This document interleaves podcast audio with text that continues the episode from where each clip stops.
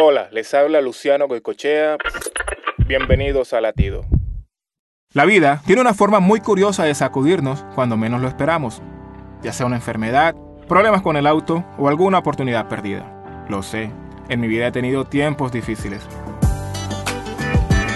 Pero cuando he superado el desafío, miro hacia atrás y veo cómo nuestro Dios fiel me ayudó a lograrlo. Ahí entiendo que ese desafío que pensé que era un revés, en realidad resultó ser una bendición. A veces, incluso tu testimonio es suficiente para tener un impacto increíble en la vida de otra persona.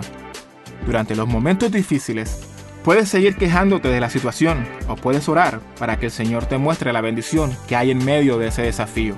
¿Y tú? ¿Te vas a quejar o vas a agradecer? Latido les llega a través del ejército de salvación.